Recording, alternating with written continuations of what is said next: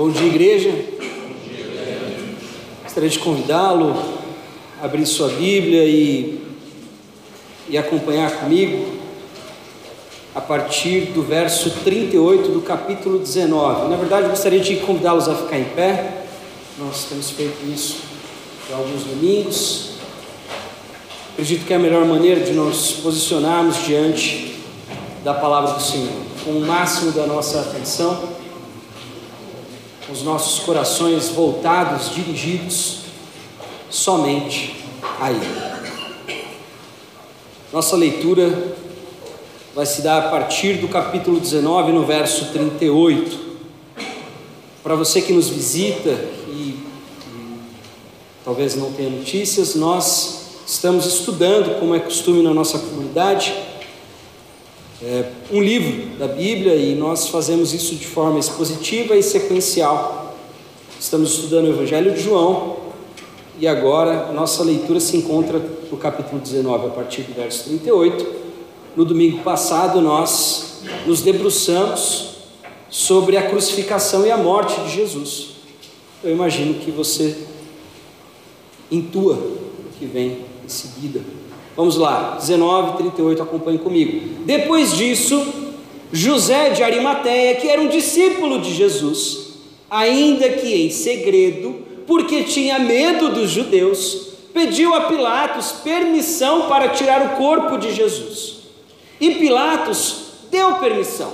Então José de Arimateia foi, retirou o corpo de Jesus e Nicodemos, aquele que anteriormente tinha ido falar com Jesus à noite, também foi, levando cerca de 35 quilos de um composto de mirra e aloés.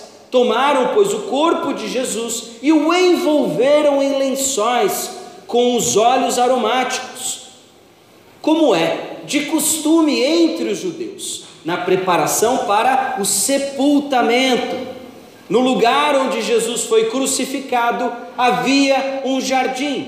Nesse jardim havia um túmulo no qual ninguém ainda tinha sido colocado. Ali, por causa da preparação dos judeus e porque o túmulo ficava perto, colocaram o corpo de Jesus. Vamos seguindo, capítulo 20, verso 1. No primeiro dia da semana, de madrugada, quando ainda estava escuro, Maria Madalena foi ao túmulo e viu que a pedra da entrada tinha sido removida. Então correu e foi até onde estavam Simão Pedro e o outro discípulo, a quem Jesus amava, e disse-lhes: Tiraram o Senhor do túmulo e não sabemos onde colocaram. Com isso, Pedro e o outro discípulo saíram e foram até o túmulo. Ambos corriam juntos, mas o outro discípulo correu mais depressa do que Pedro e chegou primeiro ao túmulo e, abaixando-se, viu os lençóis de linho, mas não entrou. Simão Pedro, seguindo, chegou e entrou no túmulo. E ele também viu os lençóis e o lenço que tinha estado sobre a cabeça de Jesus e que não estava com os lençóis, mas enrolado num lugar à parte. Então, outro discípulo que havia chegado primeiro ao túmulo também entrou. Ele viu e creu, pois ainda não tinham compreendido a Escritura, que era necessário que ele ressuscitasse dentre os mortos. E os discípulos voltaram outra vez para casa. Verso 11: Maria, no entanto, permanecia junto à entrada do túmulo, chorando. Enquanto chorava, abaixou-se e olhou para dentro do túmulo e viu dois anjos vestidos de branco, sentado onde o corpo de Jesus tinha sido colocado, um à cabeceira e outro aos pés. Então eles perguntaram: Mulher, por que você está chorando? Ela respondeu: Porque levaram o meu Senhor e não sei onde o puseram. Depois de dizer isso, ela se virou para trás e viu Jesus em pé, mas não reconheceu que era Jesus. Jesus lhe perguntou: Mulher, por que você está chorando? A quem procura? Ela, supondo que ele fosse o jardineiro, respondeu: Se o Senhor o tirou daqui, diga-me onde o colocou, e eu o levarei. Jesus disse: Maria. Jesus disse apenas, somente, Maria. Ela, voltando-se, lhe disse em hebraico: Rabone. Rabone quer dizer mestre. Jesus continuou: Não me detenha, porque ainda não subi para o meu Pai. Mas vá até os meus irmãos e diga a eles: Subo para o meu Pai e o Pai de vocês, para o meu Deus e o Deus de vocês. Então Maria Madalena foi e anunciou aos discípulos eu vi o Senhor. E contava que Jesus lhe tinha dito essas coisas. Vamos orar mais uma vez. Abaixe a sua cabeça, feche os seus olhos, descanse por um instante o seu coração e se permita, nessa manhã, ser conduzido pelo Espírito Santo as regiões mais ocultas, profundas e obscuras do seu coração. Se permita ser conduzido pelo Santo Espírito de Deus a um lugar que você não visita com frequência. Se permita ser conduzido pelo Santo Espírito. Aquilo que você ainda não conhece sobre você. Senhor nosso Deus e Pai, nós nos colocamos diante de Ti clamando, pedindo, com base nas Tuas promessas e na Tua palavra, que nos visite nessa manhã. Nos visite com o Teu Santo Espírito, nos ensinando o que de fato os autores que escreveram as Sagradas Escrituras, inspirados pelo Santo Espírito, quiseram ensinar.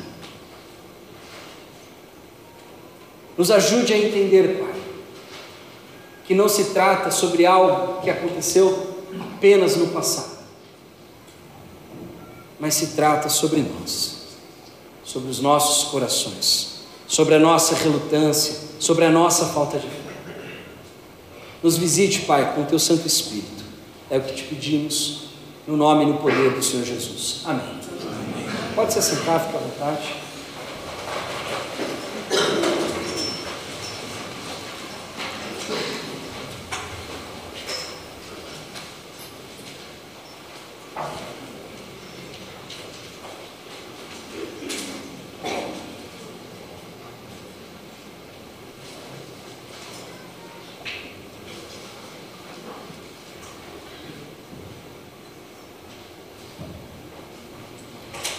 De qual evento histórico, de qual afirmação histórica, repare a minha escolha de palavras,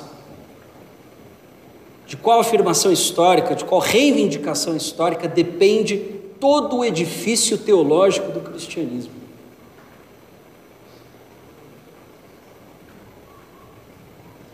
Da ressurreição. Repare que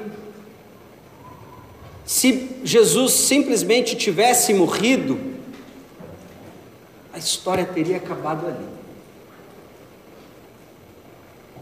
E isso não sou eu que estou dizendo, não é a minha opinião, não é nem mesmo a minha interpretação sobre este fato, sobre este aspecto teológico.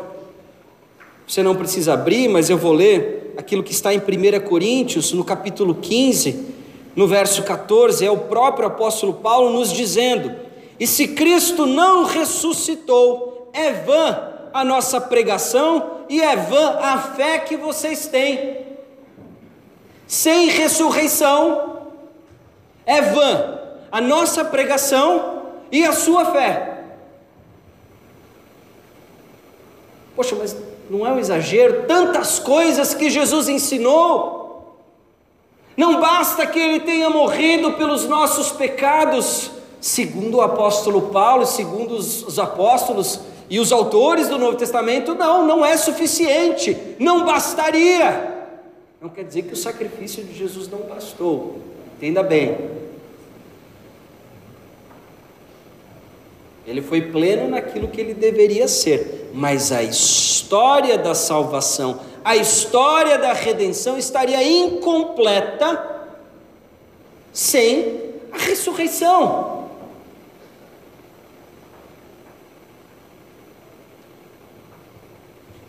Por que tamanha importância? Sabe o que eu percebo? Ao longo desses anos, seja de convertido ou, ou mesmo, especialmente os anos de pastorado aqui com a nossa comunidade, é que muitas vezes nós, como cristãos, aceitamos essas informações teológicas. Nós assentimos intelectualmente, nós não nem sequer duvidamos de que elas ocorreram. E nós, naturalmente, trazemos conosco um grande equívoco semântico. Nós entendemos que crer, ter fé, é meramente acreditar. Essa é a suposição que nós temos. Portanto, nós acreditamos que Jesus veio, nós acreditamos que ele ensinou uma série de coisas, nós inclusive acreditamos que essas coisas são coisas válidas, importantes, talvez até mais importante do que todas as outras coisas, e não é até raro que nós nos voltemos à Bíblia buscando essas informações. Ai, o que, que Jesus faria no meu lugar? Nós acreditamos que ele morreu pelos nossos pecados e acreditamos que ele ressuscitou ao terceiro dia. Mas, vou dizer pela minha experiência, a maioria das pessoas simplesmente acredita nisso. Aceita isso. A maioria das pessoas simplesmente possui um assentimento intelectual com relação a essas ideias. Mas quando os, os evangelistas, quando os, os escritores do Novo Testamento falam em crer, eles não se referem a isso. Quando o apóstolo Paulo diz que sem a ressurreição, vã é a nossa pregação e vã, vazia é a fé de vocês, inútil é a fé de vocês, ele está dizendo que existe mais do que aceitar simplesmente uma informação. O Novo Testamento, ele não é apenas um escrito de fatos que ocorreram no passado.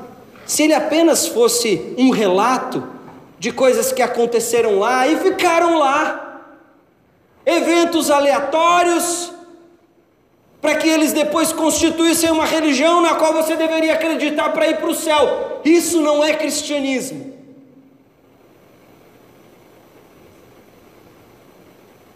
Isso não é cristianismo.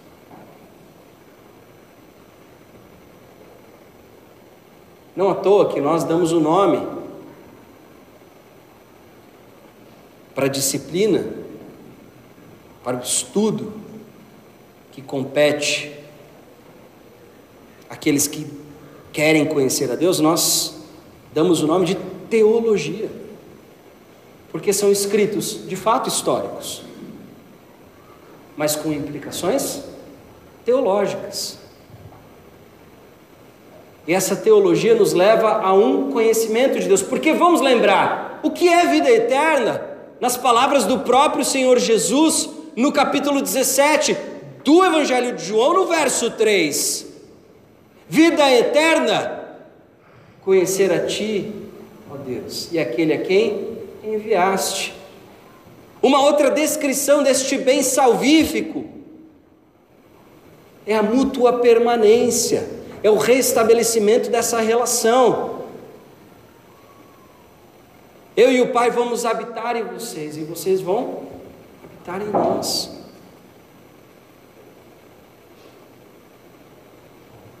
Os escritos do Novo Testamento, óbvio que se referem a eventos históricos, mas eles têm implicações e consequências teológicas. A ressurreição não é algo que aconteceu lá no passado e ficou lá, apenas como uma demonstração de poder de Jesus, apenas como mais um milagre. Não é isso. Se nós entendemos a ressurreição apenas deste aspecto, a partir dessa compreensão, se nós temos essa ideia a respeito da ressurreição, nós não estamos vivendo o cristianismo, e não me espanta que esse seja o nosso caso. Caso no Ocidente, nós não experimentamos o poder de Deus para a nossa salvação porque nós simplesmente concordamos em acreditar em informações e coisas que ocorreram no passado.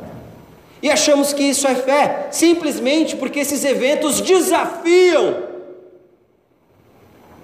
o curso natural das coisas.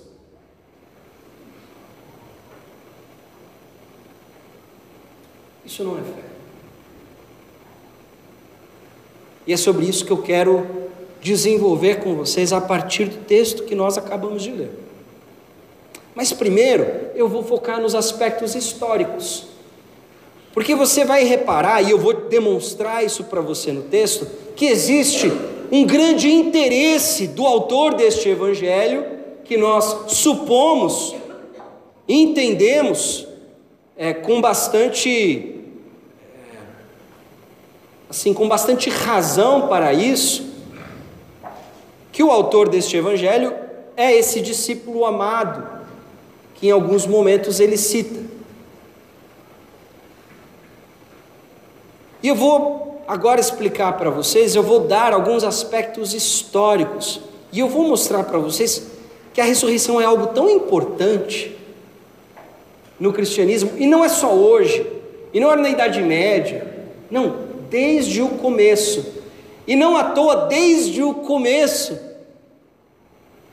essa crença já estava ameaçada.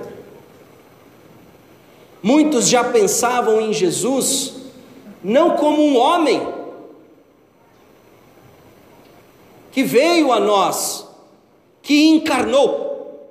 Olha só como é que começa o Evangelho de João: o Verbo se fez. Isso não é uma descrição aleatória. Isso não é uma descrição que podemos passar por ela simplesmente como uma informação batida.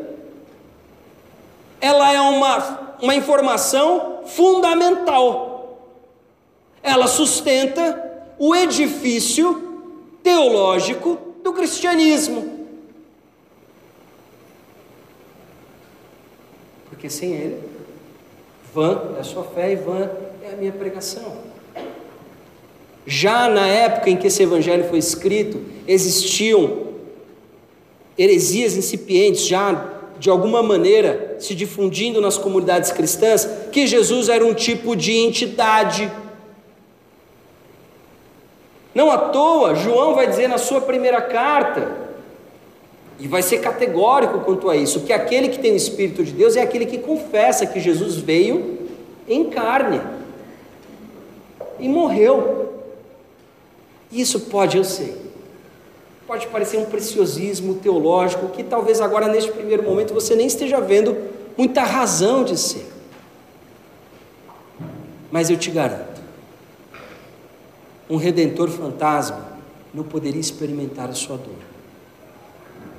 Um redentor fantasma, um espírito, ou apenas um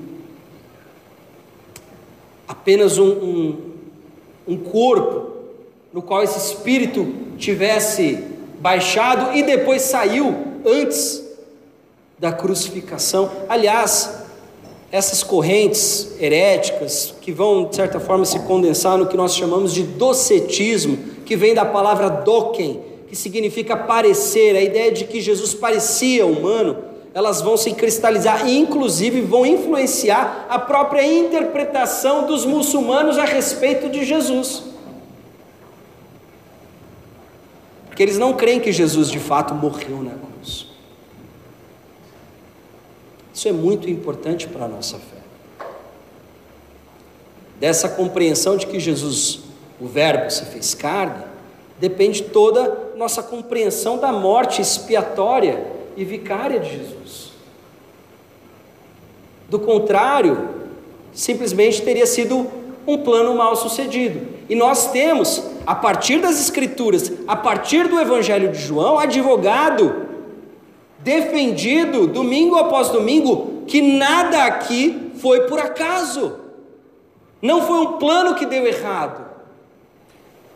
Ah, deu errado lá no Éden, agora deu errado de novo, deu errado de novo. Peraí, deixa eu mandar meu filho. Ele pregou, mas eles ainda não acreditaram, deu errado de novo, mataram ele. Então agora tive uma ideia, vou ressuscitá-lo.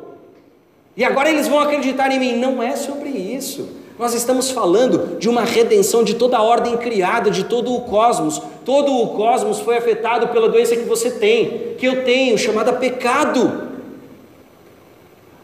E toda a ordem criada precisa ser redimida.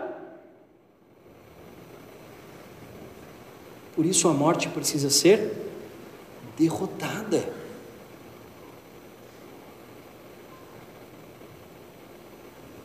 Bom, como eu disse a vocês, vou mostrar os elementos, o esforço aqui do evangelista em mostrar para nós a historicidade da ressurreição.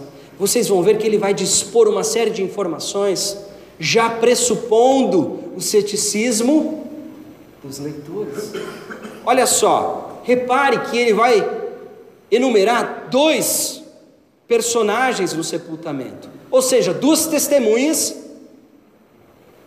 que qualquer um poderia ter notícias dela naquela época, poderia ser encontrada, porque não eram homens quaisquer. Era José de Arimateia e Nicodemos, dois líderes importantes daquele povo. Nós encontramos nos outros evangelhos explicações, descrições a respeito de José de Arimateia como um homem rico que pertencia ao sinédrio que era o conselho que liderava, naquilo que era permitido liderar pelos romanos, a nação judaica. Mas era um discípulo escondido, porque afinal de contas, lembra, nos capítulos anteriores, já havia sido proibido quem acreditasse que Jesus era o Messias, o rei prometido, seria expulso da sua sinagoga. Então, ele elenca dois nomes, José de Arimateia e Nicodemos, e pessoas influentes, ok?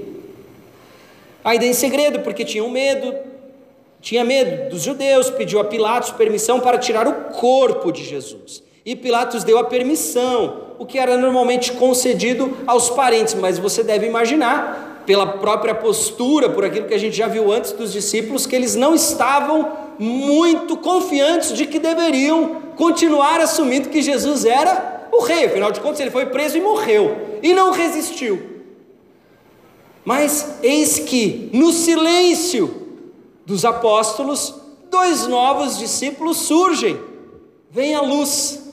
Lembrando que a própria narrativa de João, a maneira como ele coloca, ele faz menção a Nicodemos, aquele que anteriormente tinha ido falar com Jesus à noite, no capítulo 3 onde nós temos um dos discursos principais de Jesus a respeito do novo nascimento, a respeito do amor de Deus pelo mundo, e, e por isso o envio do Filho unigênito para todo que nele crê não pereça. Isso tudo acontece nessa conversa com Nicodemos, que foi conversar com Jesus à noite, mas agora ele tem que se apresentar de dia, porque esse serviço não poderia ser realizado à noite, porque vamos lembrar que isso é sexta-feira, e quando se põe o sol, sábado, e o judeu não poderia fazer nenhum esforço desse tipo. Esses dois discípulos que estavam ocultos agora precisam aparecer.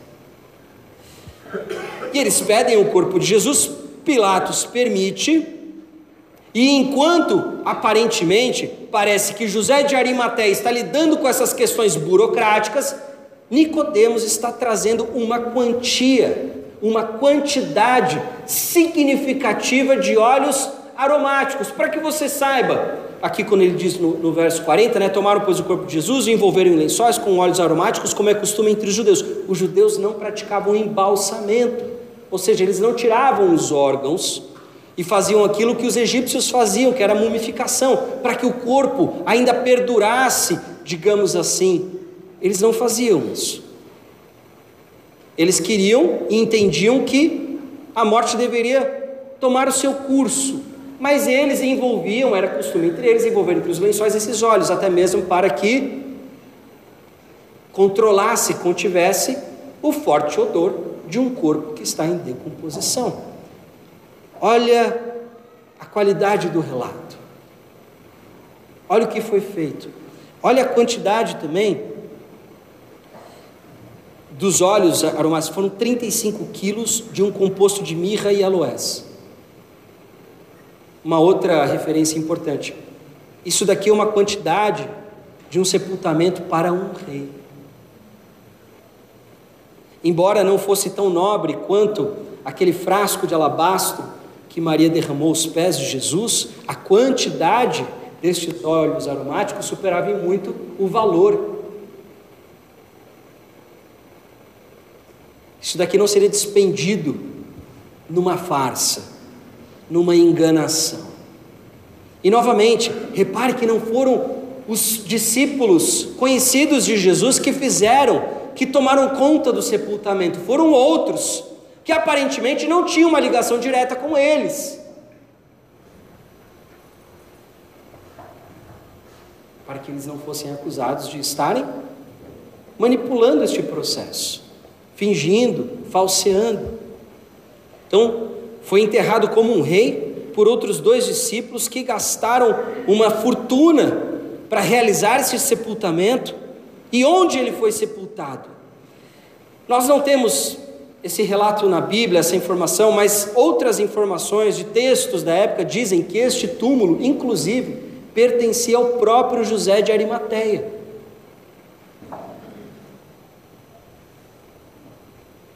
E faz todo o sentido porque Mateus diz que ele era um homem muito rico. Mas eles o enterraram, o sepultaram, né? Enterraram não é a melhor descrição sepultaram num túmulo que havia no jardim. Neste jardim havia um túmulo novo. Olha essa informação. Ela não está aqui por acaso, como nada na Bíblia está por acaso. Um túmulo novo, no qual ninguém ainda tinha sido colocado, porque era costume naquela época que outros corpos fossem depositados neste mesmo túmulo. Era normal, mas este não. Não havia ninguém ali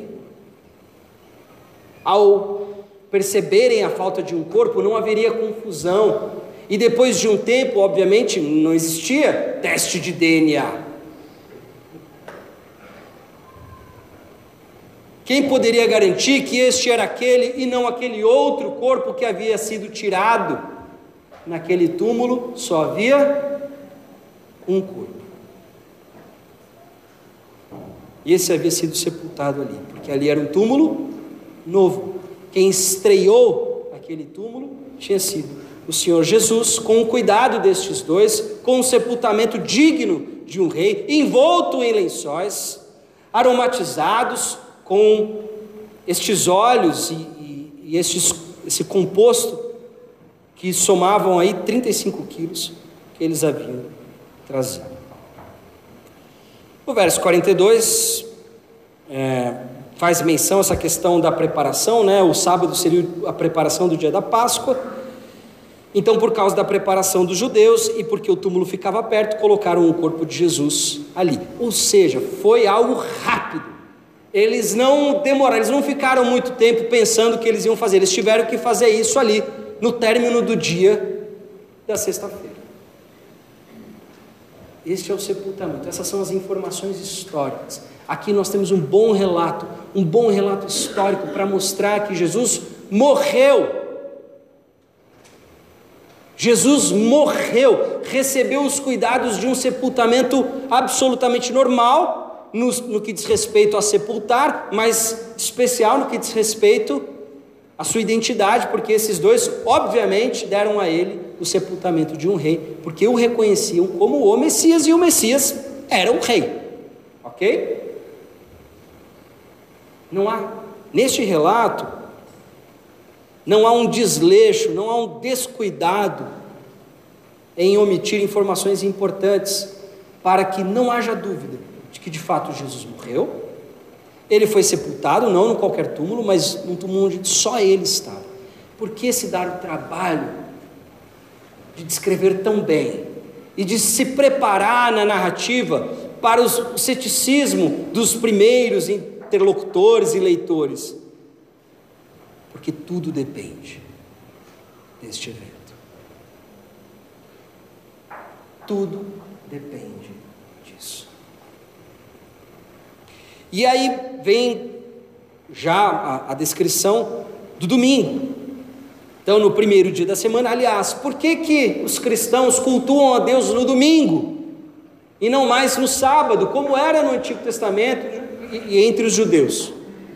Porque a ressurreição ocorreu no domingo, no primeiro dia da semana. Então, se você não sabia, agora você sabe.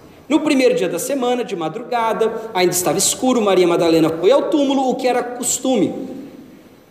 Entre os judeus, o luto era uma coisa levada muito a sério. Não era uma coisa diferente da nossa sociedade. A nossa sociedade evita o luto, né?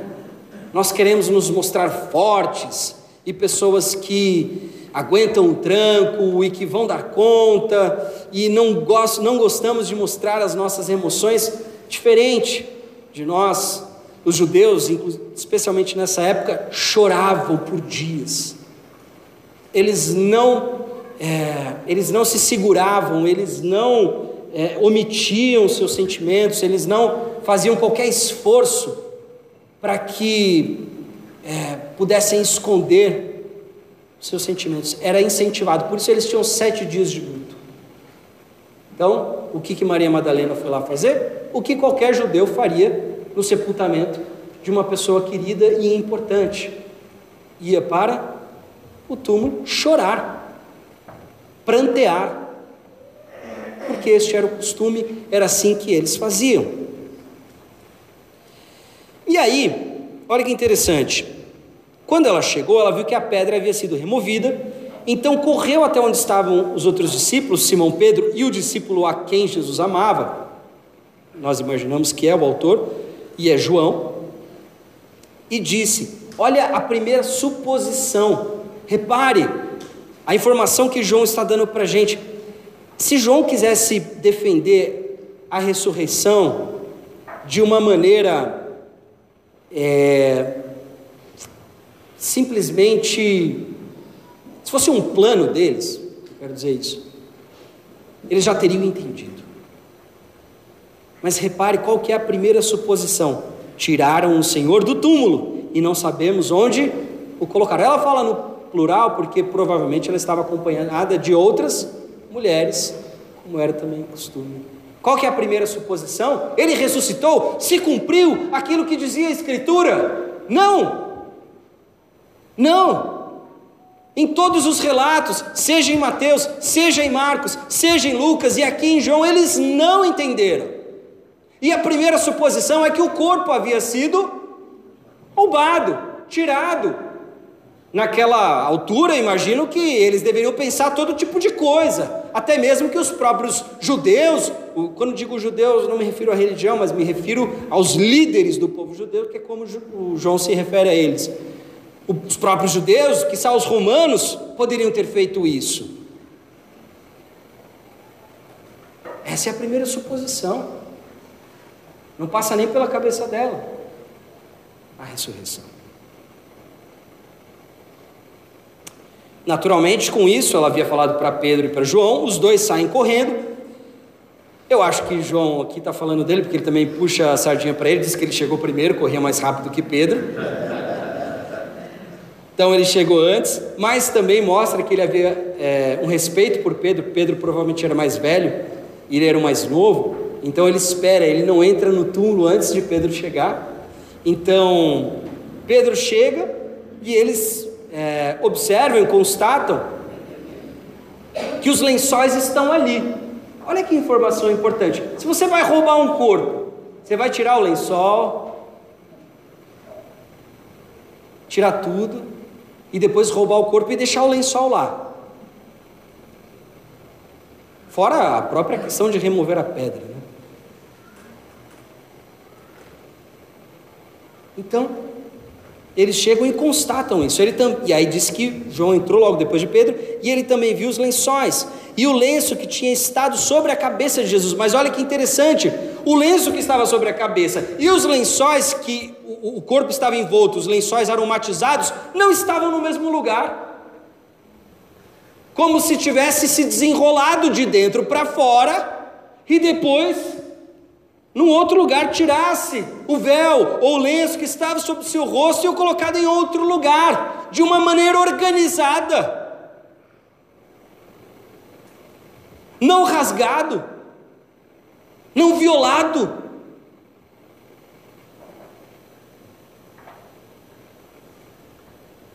E aí diz que ele, o outro discípulo que havia chegado primeiro, também entrou, e ele diz, João, ele viu e creu.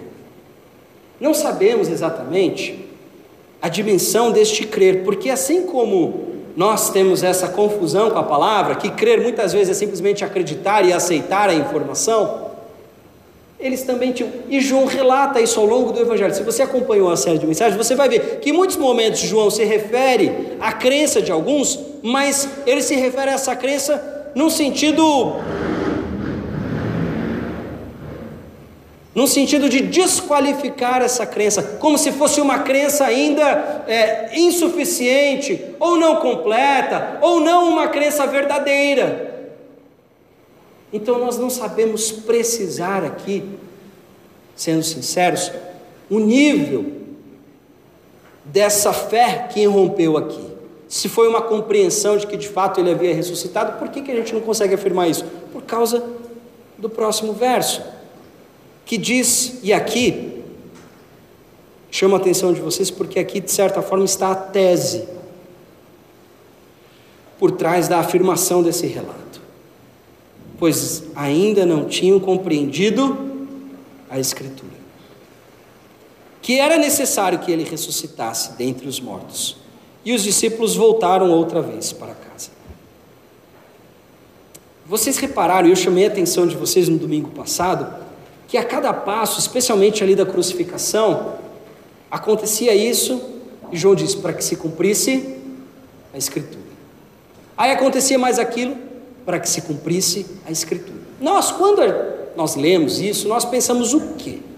Olha, cumpriu a profecia que estava escrito lá, então, ou seja, ele está tentando fazer uma prova escriturística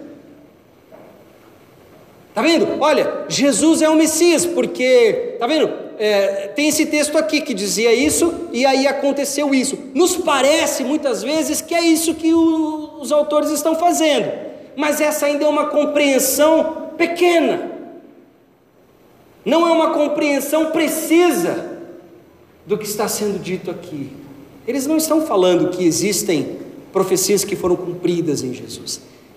Eles estão dizendo que toda a Escritura se cumpre em Jesus. Lembra do que Jesus disse lá no Sermão do Monte? Eu não vim abolir a lei, eu vim cumprir a lei.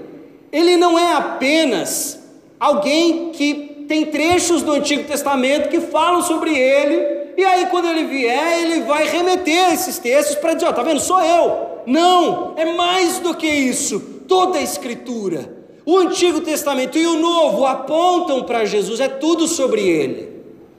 Ele não é apenas um personagem que deveria aparecer, ele é o cumprimento de tudo, tudo sobre ele, para ele, por ele. Agora começa a fazer sentido essas afirmações que nós encontramos no Novo Testamento. Não são textos isolados que vão, de certa forma, dar suporte à afirmação de que ele é o Messias. É mais do que isso. Toda a Escritura aponta para ele, e toda a Escritura sagrada, o Antigo Testamento e o Novo Testamento, devem ser lidos a partir dele. O judeu, assim como nós, desde cedo frequentamos uma escola que vai nos alfabetizar, vai nos ensinar uma matemática básica, a gente vai plantar o feijãozinho lá no algodão, a gente vai ter algumas lições assim. O judeu também tinha um tipo de escola. E eles passavam seus primeiros 12 anos aprendendo a Torá. E o objetivo é que eles decorassem a Torá. Isso o judeu comum. Agora, o judeu que ainda tinha mais dinheiro, e era visto certo potencial nele, esse judeu, ele ainda normalmente se aproximava de um rabi, de um mestre, e ele passava mais os próximos cinco, seis anos decorando não só a Torá agora, mas todo o Antigo Testamento, porque lembra, a Torá são os cinco primeiros livros, é o Pentateuco. Quando a gente lê, pois ainda não tinham compreendido a Escritura, a gente pensa, esse pessoal não lia a Bíblia direito. Verdade? Porque eles decoravam. Repare que o texto não está dizendo que eles não conheciam as Escrituras. O texto não está dizendo que eles não haviam decorado os versículos. Brincadeira, porque na época não era dividido por versículo, mas texto não está dizendo que eles não haviam decorado que eles não conheciam, que eles não sabiam de cor. O texto não está dizendo que eles não conseguiam lembrar e memorizar e trazer a memória à tona todos esses textos que eles passaram tantos anos decorando. O texto não está dizendo isso. O texto está dizendo que eles sabiam, eles conheciam, eles haviam decorado, mas eles não compreendiam o que aquilo significava. Eles não compreenderam ainda que tudo apontava para o Senhor Jesus.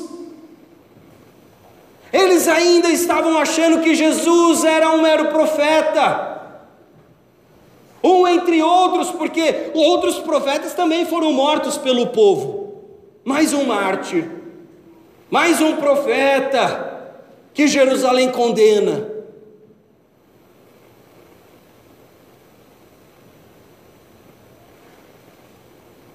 Eles não conseguiam entender a ressurreição, seus desdobramentos, porque eles não compreendiam, eles conheciam as Escrituras, eles sabiam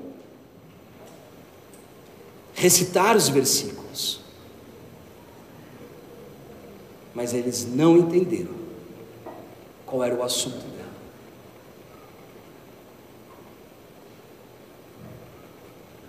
Eles não entenderam qual era o assunto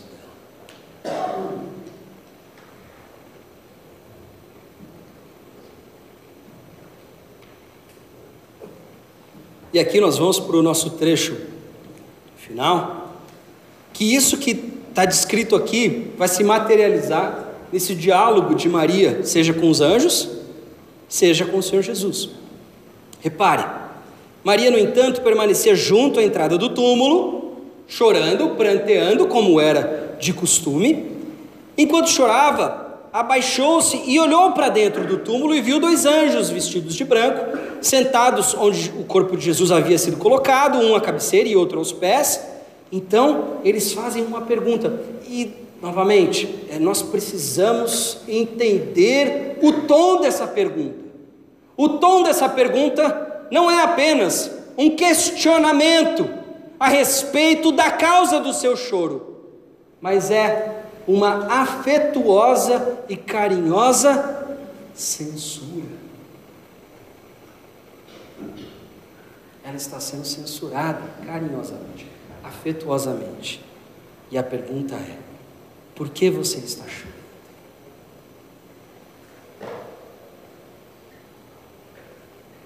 Por quê? E ela não entende a pergunta, assim como nós. E ela respondeu: Porque levaram o meu Senhor e não sei onde o puseram. Depois de dizer isso, ela se virou para trás e viu Jesus em pé, mas não reconheceu que era Jesus. Não sabemos exatamente o motivo de não reconhecer. Nós temos, por exemplo, o testemunho de Lucas, diz que Jesus passou um bom tempo com os discípulos no caminho de Emaús, mas os olhos deles estavam obstruídos. Jesus estava impedindo que eles o reconhecessem até o momento em que Jesus parte o pão. Então não sabemos a natureza dessa incapacidade dela de reconhecer a Jesus. Poderia ser porque estava contra o sol ou porque os olhos estavam cheios de lágrimas, mas de qualquer forma não é o mais importante aqui. O importante é que no primeiro momento ela não reconhece e Jesus faz a mesma pergunta e adiciona outra. Mulher, por que que você está chorando? Quem que você está procurando aí? Lucas registra uma outra frase que os anjos, é, uma outra pergunta que os anjos fazem, que é, que a gente acabou de cantar, por que procurar entre os mortos aquele que vive está?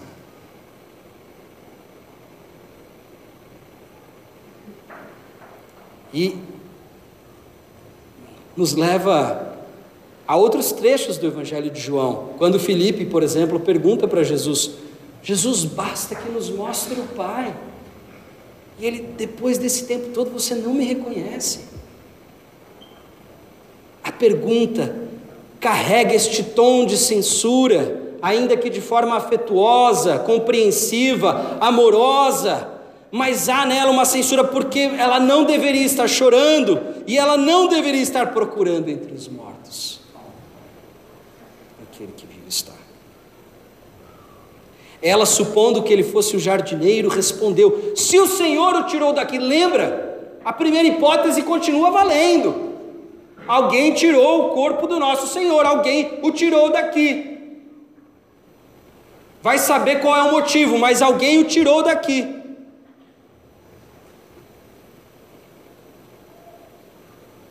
Essa hipótese continua valendo. E ela disse: O Senhor tirou daqui, onde o colocou, e eu o levarei. Repare o que Jesus diz: Maria. Sabe o que isso me lembra?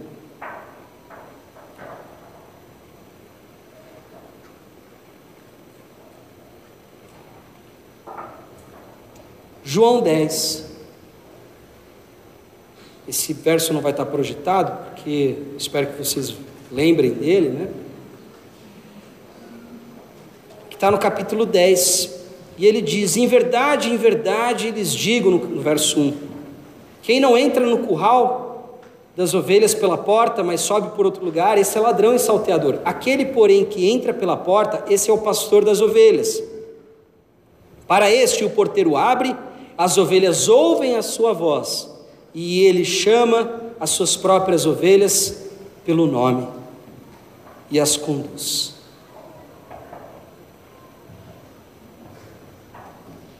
Olha o eco de João 10 aqui. O pastor que chama a ovelha pelo nome. E esse é o momento do reconhecimento quando ela, na sua ignorância, na sua cegueira, na sua incapacidade de compreender e ver o que estava acontecendo, ouve de Jesus um chamado, e bastou que ele chamasse o seu nome. Não precisou justificar, não precisou explicar, porque ele é o bom pastor. E ele conhece cada uma das suas ovelhas e elas reconhecem a sua. E ele a chama pelo nome. E este é o que nós chamaríamos de turning point. Esse é a virada. E aqui ela o reconhece e se volta a ele, dizendo em hebraico ou aramaico, Rabone, que quer dizer mestre, mas só mestre seria Rabi. Rabone é ainda um mestre mais ilustre. É ainda um mestre mais importante, um mestre para o qual ela não poderia negar um pedido sequer. E Jesus continuou não me detenha, porque ainda não subi para o meu pai. Porque, obviamente, ela e as outras mulheres agarraram ele.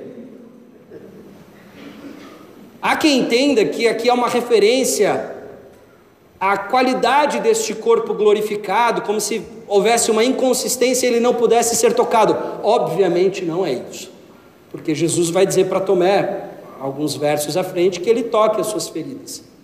A questão é outra. Elas haviam agarrado ele, na pressa, no desespero do pranto, e Ele está dizendo a elas: não se agarrem a esse corpo. Por quê? Porque a ressurreição não está completa. A ressurreição ainda não foi concluída, porque o evento da ressurreição não é concluído ao deixar o túmulo vazio, mas é concluído quando Jesus sobe, ascende aos céus e agora a direita do Pai governa como o Rei de tudo, a começar da sua igreja, e governa a sua igreja no poder do Espírito Santo.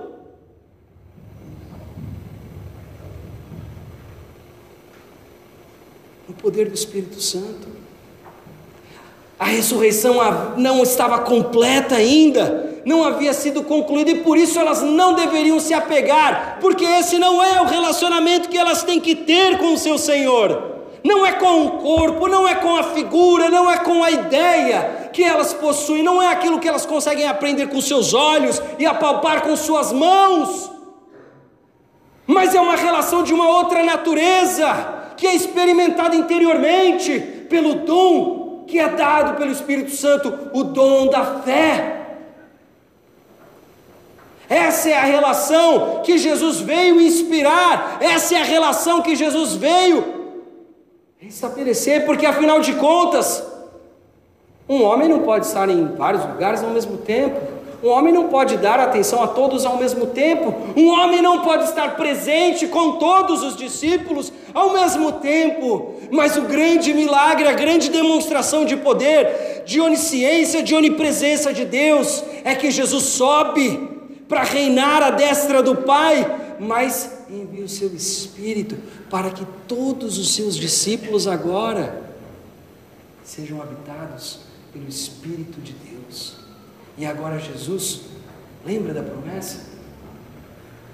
Eu vou habitar em vocês e vocês em mim. Eu vou restabelecer essa relação.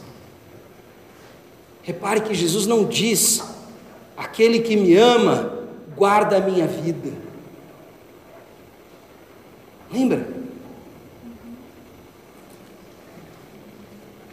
Capítulo 14, verso 23, Jesus respondeu: Se alguém me ama, guardará a minha palavra, e o meu Pai o amará, e viremos para ele e faremos nele morada. Quem não me ama não guarda as minhas palavras. E a palavra que vocês estão ouvindo não é minha, mas do Pai que me enviou. A relação que Jesus quer restabelecer não é uma relação que possa ser experimentada desfrutando hoje, nesta etapa da história da salvação. Não é uma relação que deve ser tida, mantida com um corpo, com uma figura histórica. Jesus vem realizar o maior feito de todos, para que todo o seu povo, independente do lugar onde esteja, independente da idade, independente da sua classe social, aqui está o que há de mais inovador e, e, e transformador e extraordinário da missão de Jesus e do reestabelecimento dessa relação, da inauguração de um novo reino e a inauguração de uma nova aliança. Lembra Jeremias 31, Ezequiel 37. Vou colocar no coração de vocês um novo espírito. Vou escrever no teu íntimo as minhas leis.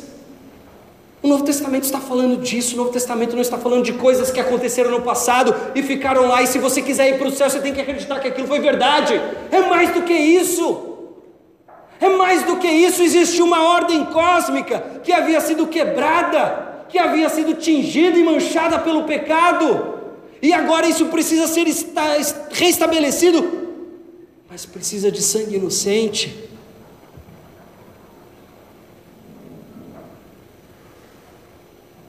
E não há nada no povo que vai ser abençoado por este sacrifício, que possa levá-los à vida.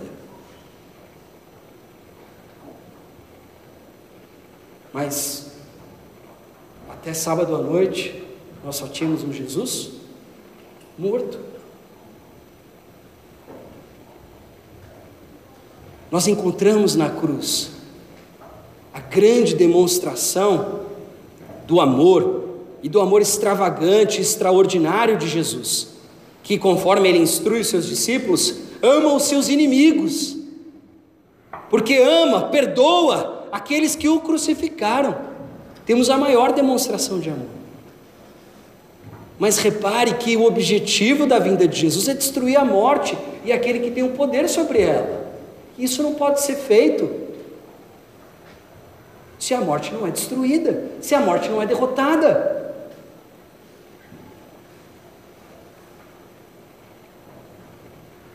Então ele diz para ela: não segura esse corpo, não se apegue a esse corpo, até porque eu ainda não subi. E mais, vá até meus irmãos. E Maria vai até os discípulos, ele não está falando dos irmãos de sangue. Por que, irmãos? Lembra do que a gente leu no capítulo 1? No itinerário, no, no sumário do Evangelho de João. O Verbo estava no mundo, capítulo 1, verso 10. O mundo foi feito por meio dele, mas o mundo não o conheceu. Veio para o que era seu, mas os seus não o receberam. Mas a todos quantos o receberam, deu-lhes o poder de serem feitos filhos de Deus, a saber, aos que creem no seu nome, os quais não nasceram do sangue, nem da vontade da carne, nem da vontade do homem, porque o homem não tinha essa vontade em si, eu não tenho essa vontade em mim naturalmente, e você também não tem. Você não gosta de Deus naturalmente, você não dedica o seu tempo a Deus naturalmente, porque essa não é a sua natureza. Isso precisava ser mudado, e nós não tínhamos em nós a cura para essa doença.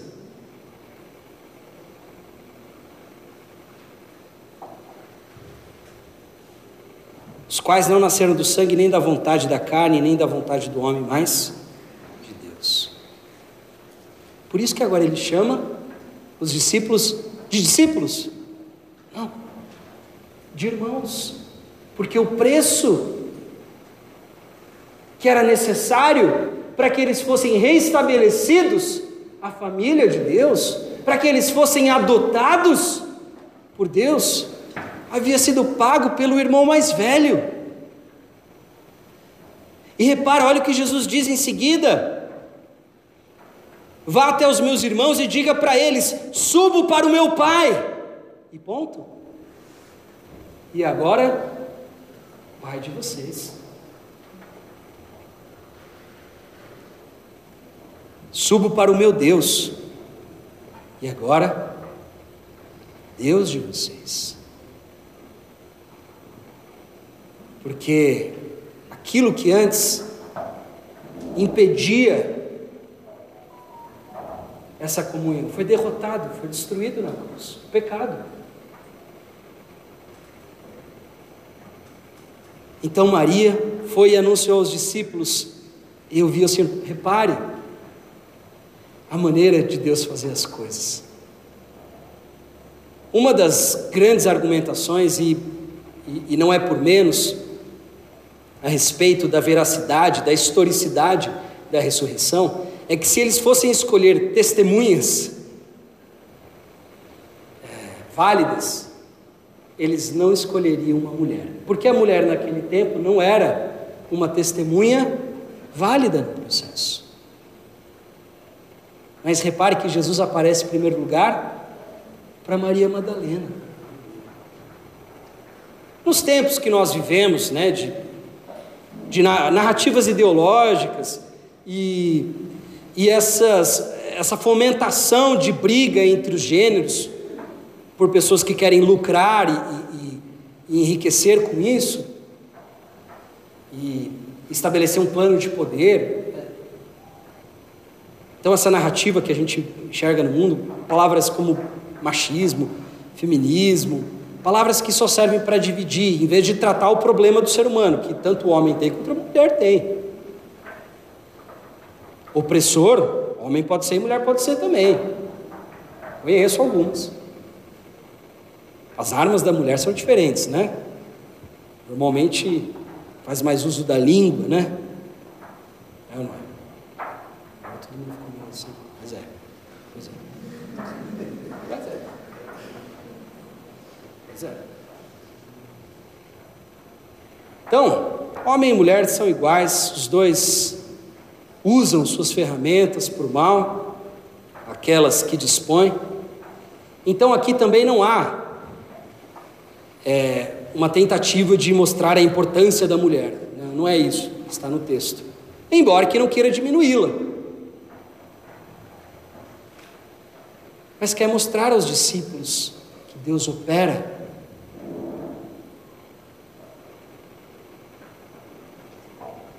através do improvável. Todas as vezes que nós encontramos Deus agindo através de um escolhido, é sempre através daquele que é mais improvável. Davi com Golias, Daniel na Babilônia, tantos outros, José no Egito. E nós temos aqui e o que também é uma prova de que a Bíblia não é absolutamente nada machista, um grande, um grande equívoco, uma grande bobagem. Não, se você um dia falou isso, não repita isso, tá? Isso é uma grande bobagem.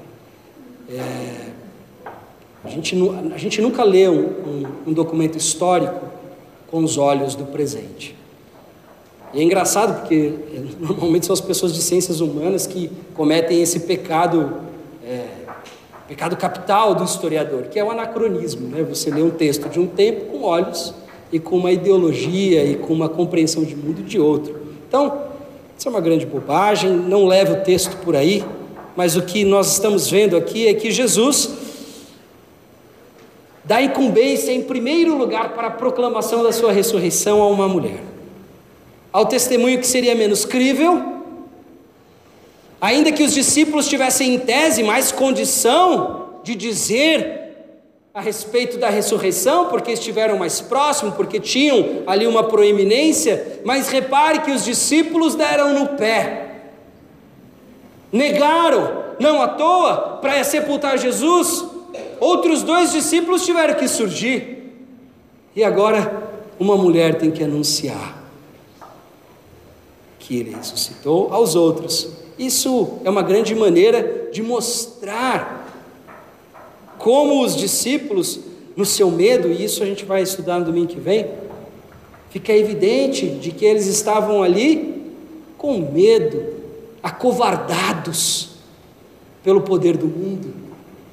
E Jesus humilha sua falta de fé, se revelando a quem seria mais improvável. Não quero gastar muito tempo aqui, mas quero gastar tempo da maneira seguindo no ponto que eu abri a preleção.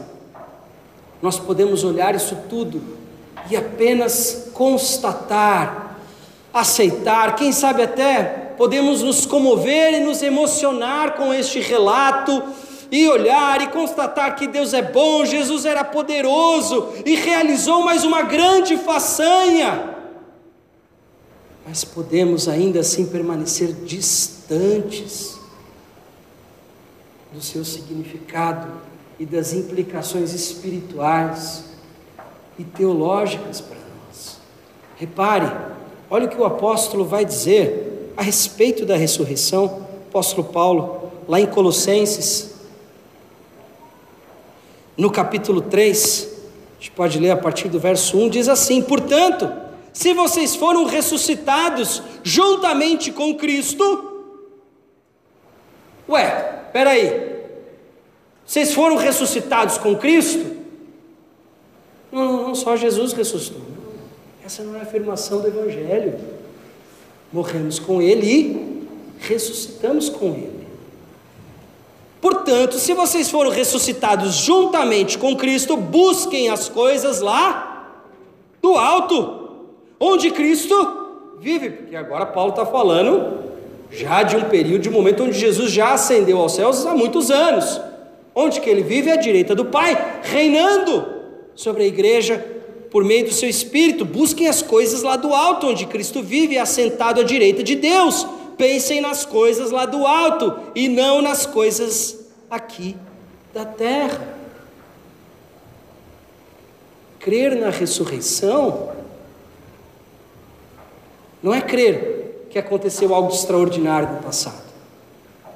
Crer na ressurreição é desfrutar agora da vida eterna. Lembra, eu já falei isso para vocês antes. A tradução literal do termo vida eterna é a vida da era do porvir. É obviamente ele não está descrevendo uma extensão de vida, ele está dizendo de uma qualidade de vida que teremos hoje, que será plena na era por vir. É uma realidade presente. Eu falo isso todo domingo. Eu sei que eu sou insistente nisso, mas é que quando eu vou conversar com vocês, vocês falam de salvação sempre para mim como se fosse algo que vai acontecer depois da morte.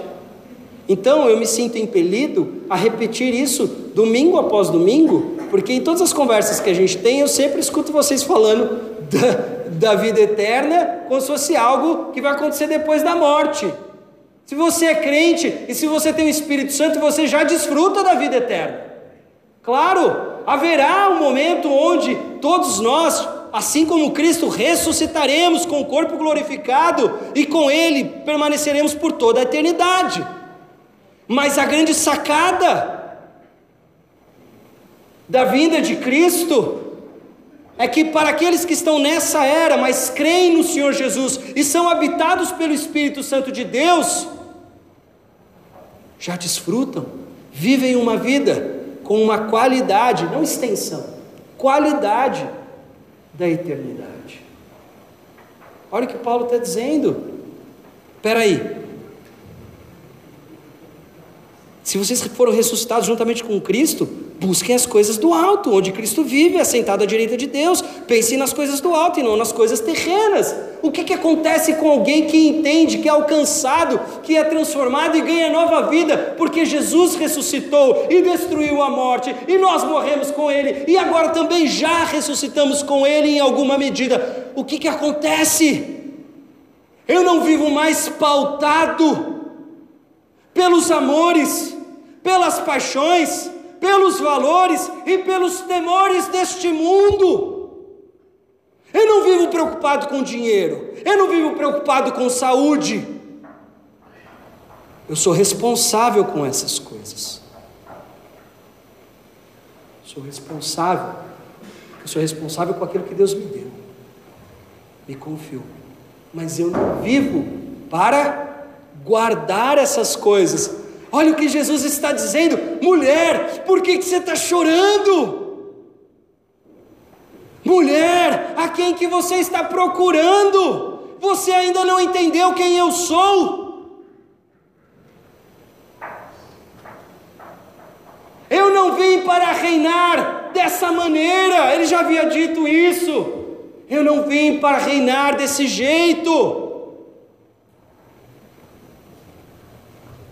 Eu não vim simplesmente realizar uma superstição sua, para que quando você morrer você fique mais tranquilo que você vai para o céu.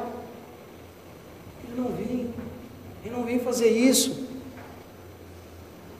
Eu vim para que tenham vida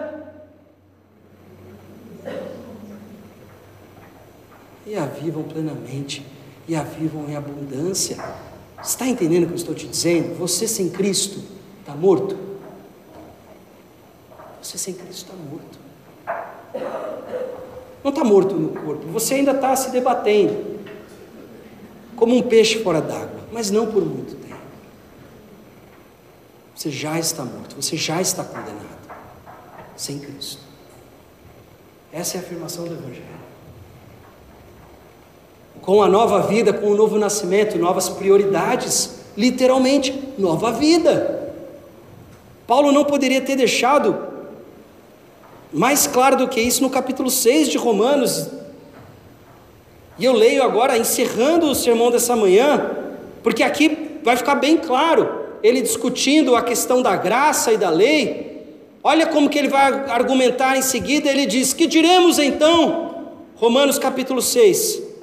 Continuaremos no pecado para que a graça aumente mais de modo algum? Como viveremos ainda no pecado nós que já morremos para ele? Ou será que vocês ignoram que todos nós fomos batizados em Cristo Jesus? Fomos batizados na sua morte fomos sepultados com Ele na morte pelo batismo, para que, como Cristo foi ressuscitado dentre os mortos pela glória do Pai, assim também nós andemos em novidade de vida. Uma coisa não pode ser separada da outra, senão, se você não vive uma nova vida com novos valores, novos amores, com seus afetos reordenados, com Jesus como sua prioridade de vida. Isso que você chama de fé é superstição.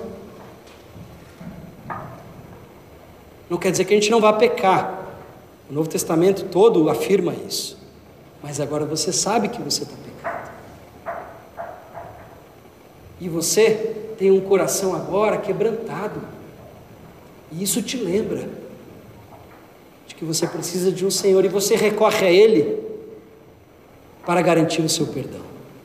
Continuando, ele diz: Porque se fomos unidos com ele na semelhança de sua morte, certamente o seremos também na semelhança da sua ressurreição, sabendo isso, que a nossa velha natureza foi crucificada com ele, para que o corpo do pecado seja destruído e não sejamos mais escravos do pecado.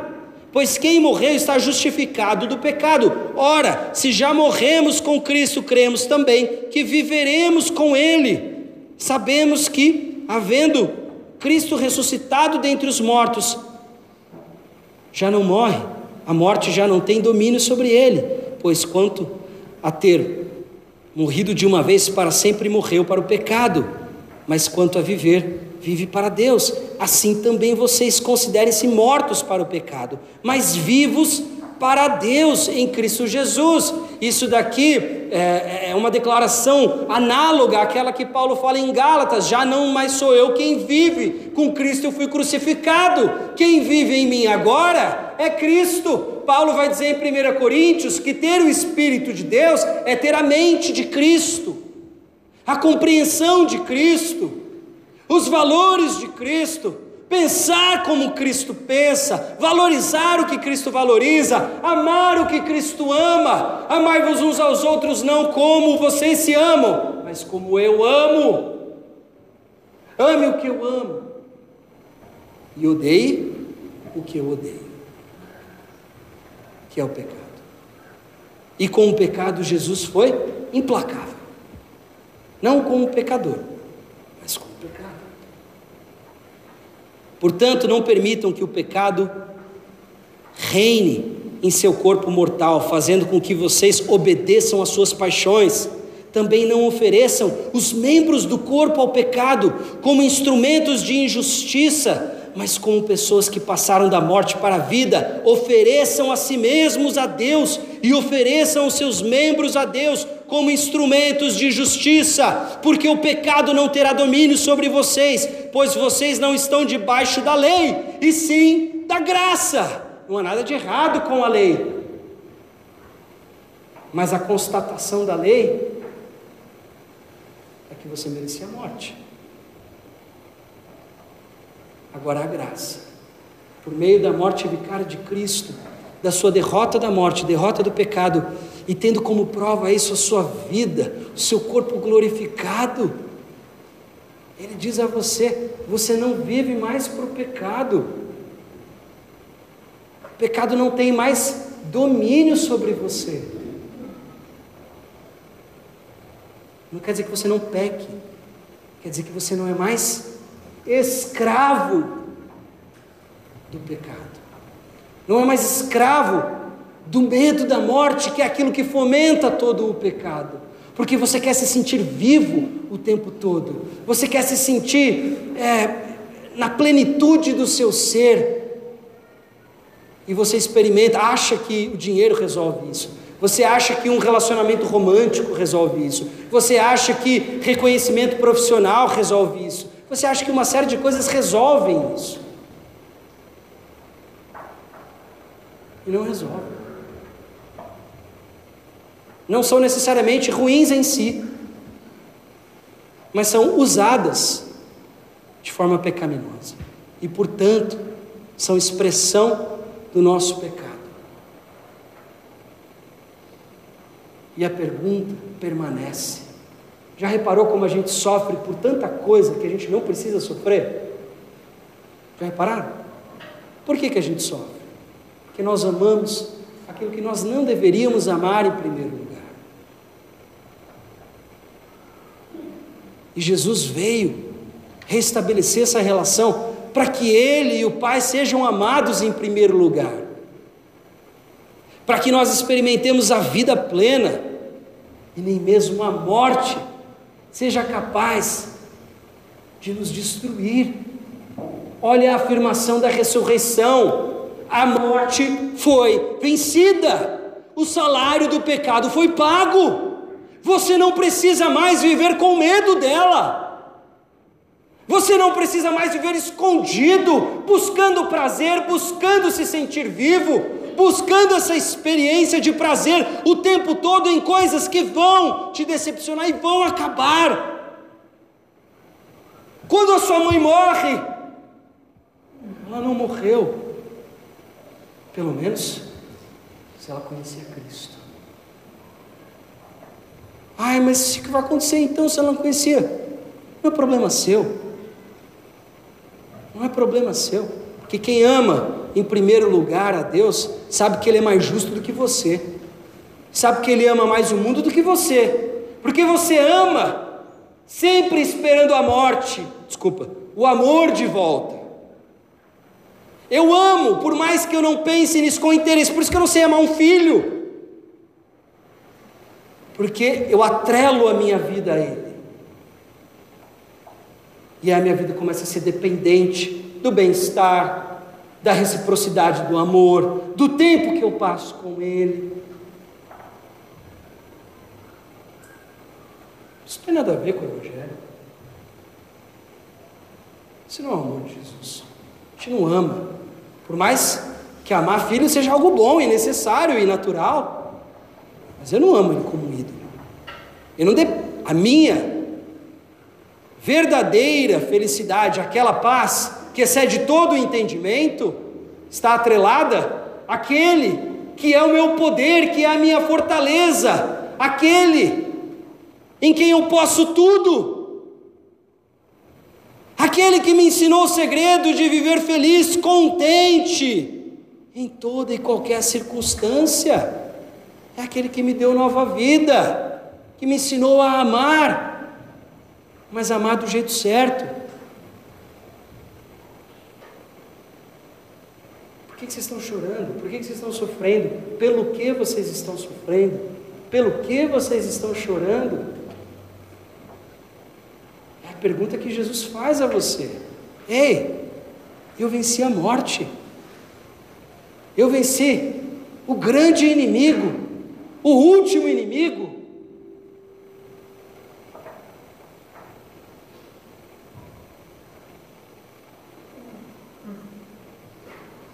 Vivam diferente.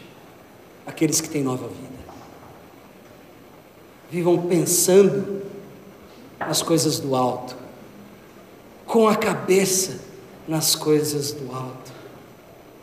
Olhando para as coisas do alto. Para as coisas de Jesus. Para o reino dele, lembra? Ó, oh, não se preocupem com nada. Não andem preocupados Busquem em primeiro lugar o meu reino Sejam em primeiro lugar governados por mim, portanto, consequentemente, vivam a minha justiça. E a cada dia basta o seu próprio mal.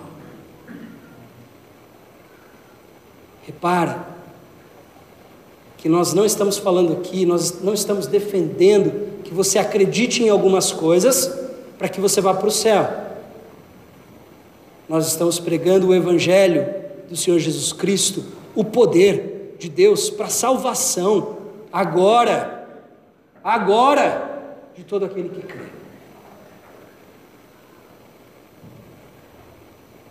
Para de usar Jesus como amuleto. Para de usar Jesus como superstição. Para de usar Jesus como bater na madeira. Não é porque você fala, não, não adianta você falar está amarrado, não vai acontecer nada.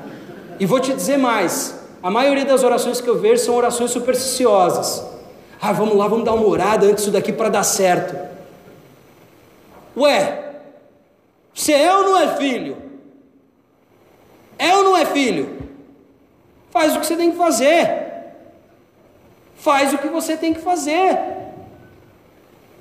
Erre e acerte com convicção. Se errar, pede perdão. Não tem nada que você possa fazer que vai fazer você perder sua salvação. Se você atende de verdade. Pode entristecer o espírito que é em você. Mas você não pode perder aquilo que você não conquistou. Viva! Se desprenda das amarras de uma religiosidade falsa, supersticiosa, charlatônica. Descubra uma nova vida. Ame seus filhos. Amando Jesus em primeiro lugar, que vai te ensinar a amar. Ame seu marido. Ame sua esposa amando Jesus em primeiro lugar, porque Ele vai te ensinar a amar. Trabalhe, ganhe dinheiro, mas use o dinheiro da iniquidade para fazer amigos, porque quando ele acabar, estes o receberão nas moradas eternas. Já diria Jesus no Evangelho de Lucas. Ganhe dinheiro, mas use para acumular o tesouro lá no céu. Não se prenda a ele, porque deixa eu te dizer, é meio difícil saber onde está o coração, né? O coração é uma coisa oculta, é uma dimensão da nossa identidade que não está vista nem mesmo daquele que o possui. Então, o que, que revela o nosso coração? São os nossos tesouros. Olha o que Jesus está dizendo. Nem você sabe onde está o seu coração. Você primeiro precisa constatar onde estão os seus tesouros, porque você valoriza acima de tudo. E aí você vai poder dizer se você é um discípulo ou não. O que você não pode viver sem? O que você chama de razão da sua felicidade?